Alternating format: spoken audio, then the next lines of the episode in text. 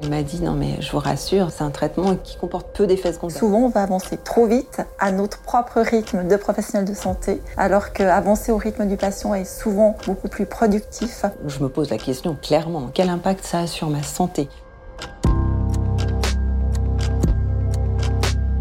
En consultation, un podcast de la revue médicale suisse présenté par Dr Sana Mazouri.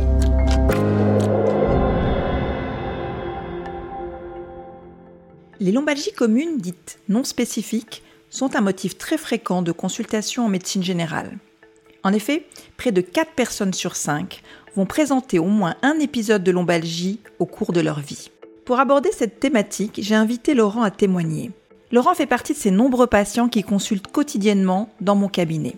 Il a 48 ans, il est en très bonne condition physique grâce à une pratique régulière du fitness. Pourtant, il souffre depuis plusieurs années de douleurs lombaires ces douleurs sont de plus en plus invalidantes dans sa vie quotidienne et professionnelle.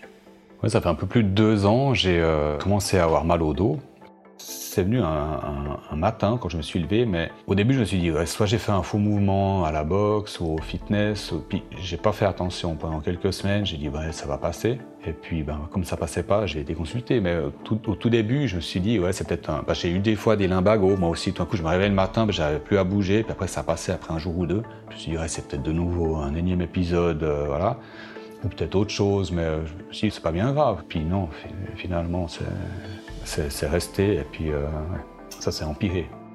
Docteur Stéphane Genevet, spécialiste dans le service de rhumatologie aux hôpitaux universitaires de Genève, nous apporte son expertise dans cet épisode on appelle lombalgie, bah, lombalgie ça veut dire douleur dans le bas du dos. Donc ça c'est un symptôme, c'est pas un diagnostic. Ensuite on utilise ce mot aussi parfois pour un diagnostic, euh, mais on devrait y ajouter la terminologie de lombalgie commune en français ou de lombalgie non spécifique euh, dans le vocabulaire traduit de l'anglo-saxon qui correspond à la source la plus fréquente de problèmes de bas du dos, de douleurs de bas du dos. Il faut déjà vérifier que c'est bien la région lombaire qui est la source. Puis une fois qu'on a vérifié que c'est la région lombaire, eh bien on va exclure un certain nombre d'autres diagnostics pour arriver à la fin à retenir le diagnostic le plus fréquent, en gros 85 à 90% des fois, ce qu'on va appeler une lombalgie commune. Après une anamnèse et un examen physique rassurant permettant d'écarter un drapeau rouge, Laurent va bénéficier d'une antalgie de palier 2 associant des opiacés et du paracétamol ainsi que de 9 séances de physiothérapie.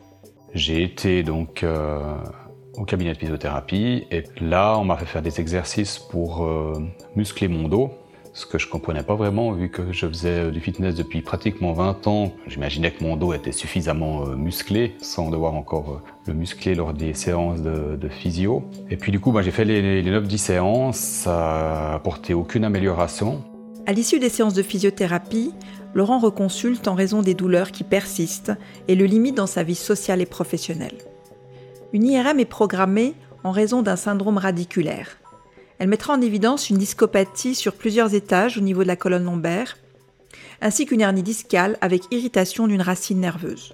Alors assez rapidement parce que j'ai arrêté le sport, j'ai de la boxe taille, j'ai dû arrêter parce que je pouvais plus effectuer des rotations avec le torse, ou bien même des flexions ou des coups de pied, ça, n'allait plus, ça faisait trop mal.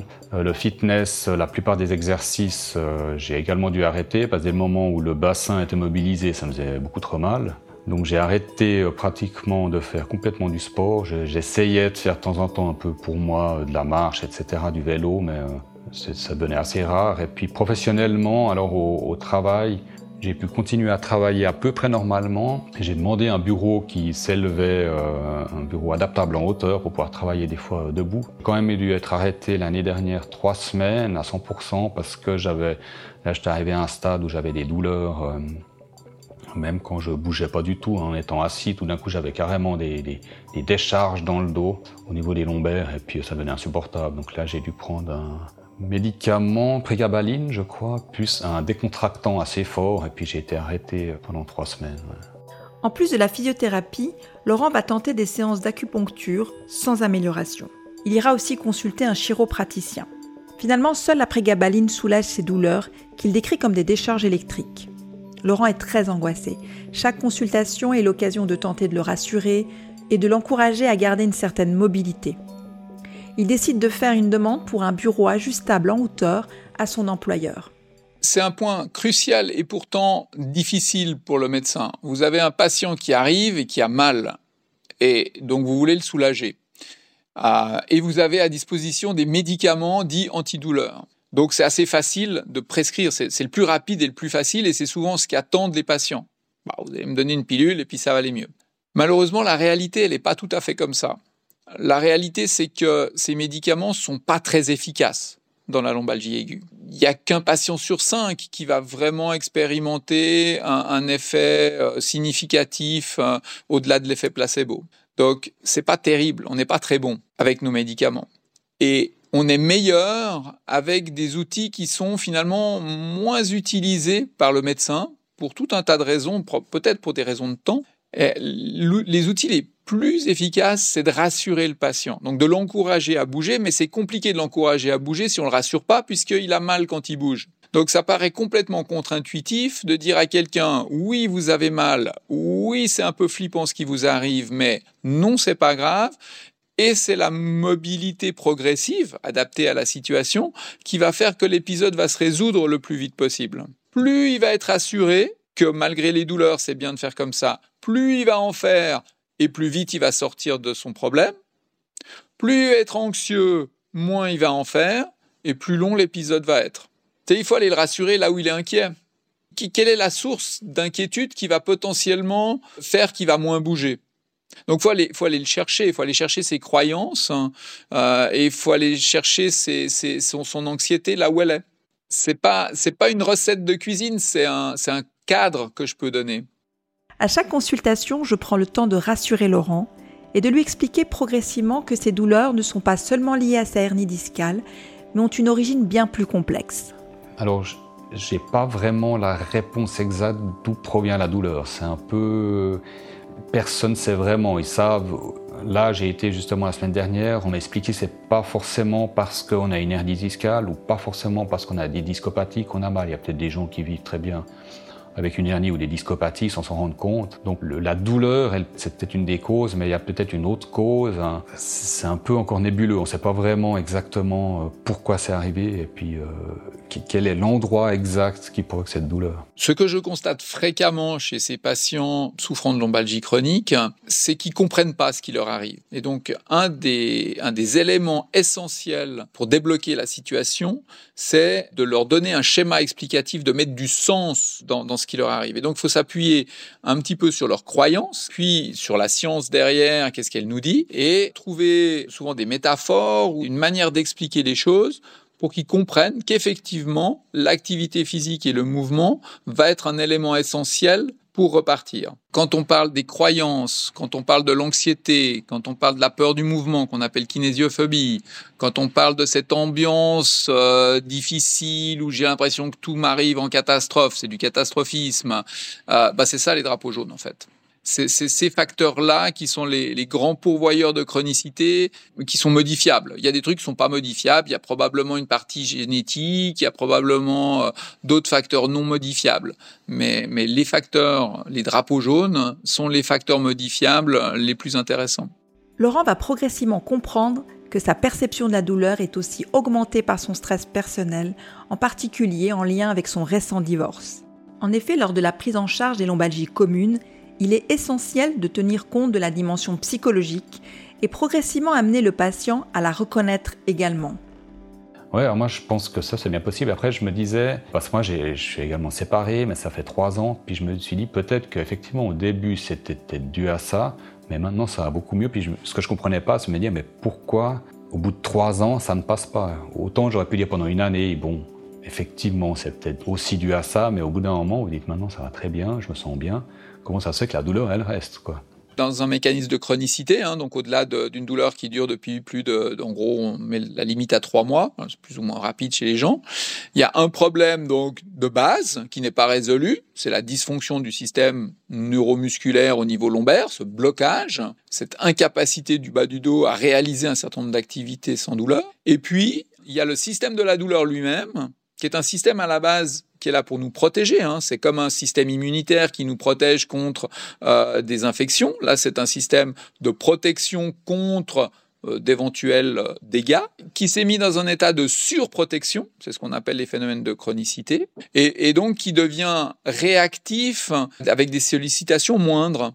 Donc les deux s'accumulent et emmènent le patient dans ce cercle vicieux. Et donc le traitement va consister à, désensibiliser le système de la douleur et à, réentraîner le système musculosquelettique. Par la suite, Laurent va bénéficier d'une prise en charge multidisciplinaire dans le cadre du programme spécialisé des hôpitaux universitaires de Genève. Il va rencontrer un ergothérapeute et un nouveau physiothérapeute qui vont lui faire travailler sa musculature profonde du dos. Pour ce que j'ai vu pour l'instant, le, physiothérapeute travaille plus sur des, petits mouvements. Soit ça peut être du, renforcement, mais il n'y a pas de poids. C'est-à-dire, soit ça peut être du, il y a du stretching, il y a du, euh, on mobilise le bassin, mais uniquement avec le poids du corps en fait. Et puis, euh, pour ce que j'ai vu jusqu'à maintenant, c'est vrai, c'est une approche différente. Il travaille aussi beaucoup sur les muscles profonds, qui finalement stabilisent tout le corps. Et puis voilà, ce que je, qu'on n'a jamais euh, évoqué quand j'ai été faire de la physio traditionnelle c'est l'histoire de la musculature profonde. En fait, dans votre dos, vous avez deux types de musculature. Vous avez une musculature consciente, c'est-à-dire c'est vous qui décidez de bouger, de vous incliner à gauche, de vous faire une rotation, etc. Mais vous avez aussi une musculature inconsciente. C'est celle qui va vous donner une posture. Quand vous asseyez sur une chaise, vous n'avez pas besoin d'activer des muscles pour vous tenir droit sur la chaise. Ça se fait automatiquement. Et en fait, quand on va en laboratoire étudier comment fonctionnent ces différents muscles et quelles sont les différences entre les gens qui ont des lombalgies et ceux qui n'en ont pas, on voit qu'il y a d'abord et surtout, mais pas uniquement, un mauvais fonctionnement de cette musculature dite profonde, automatique. Alors c'est compliqué parce que ça veut dire qu'on va devoir améliorer le réglage d'une musculature qui est inconsciente en fait. Donc on va essayer d'utiliser des techniques en travaillant sur la proprioception, en travaillant sur la coordination, dans l'espoir de réactiver ou de stimuler cette musculature profonde qui est un petit peu partie en vacances. Progressivement, Laurent va réduire les antalgiques et reprendre une activité physique et professionnelle normale. Alors moi j'ai arrêté tous les médicaments, je prends plus rien. Et puis euh, j'ai recommencé le fitness euh, vraiment dans une salle. J'ai pris un abonnement, ça fait euh, trois semaines. Et je sais pas si c'est la conjoncture des deux entre ça et ça, mais j'ai beaucoup moins mal ces, on va dire, ces 10-12 derniers jours. Je sais pas si c'est le fait de recommencer à vraiment faire du sport, malgré que je puisse pas encore tout faire et peut-être ces, séances euh, physio-ergo, enfin surtout le physio, parce qu'ergo c'est plus théorique pour l'instant. Mais effectivement, depuis 10, 12, ouais, 10, jours, 2 semaines, j'ai beaucoup moins mal que ça fait encore peut-être un mois ou deux en arrière. Pour le moment, ça va, et puis j'espère que ça va, ça va encore s'améliorer, que je puisse vraiment bouger euh, complètement librement. Au final, la prise en charge des lombalgies communes repose essentiellement sur l'enseignement thérapeutique, la réassurance, la poursuite des activités physiques et la mobilisation. La médecine manuelle a de plus en plus sa place dans les nouvelles recommandations. Les antalgies, quant à eux, doivent être adaptés à la douleur et leur efficacité doit régulièrement être réévaluée. Le médecin traitant doit rechercher dès la première consultation des éventuels facteurs de chronicité ou drapeaux jaunes, ainsi que les fausses croyances ou inquiétudes qui peuvent être un frein à l'évolution favorable. Il doit aussi tenir compte des facteurs psychosociaux. Enfin, il est important de favoriser une prise en charge multidisciplinaire permettant d'obtenir de meilleurs résultats thérapeutiques et de diminuer le handicap fonctionnel à moyen et long terme. Je vous remercie pour votre écoute ainsi que toute l'équipe de Nouprod qui a produit et réalisé ce podcast. Rendez-vous à la prochaine consultation.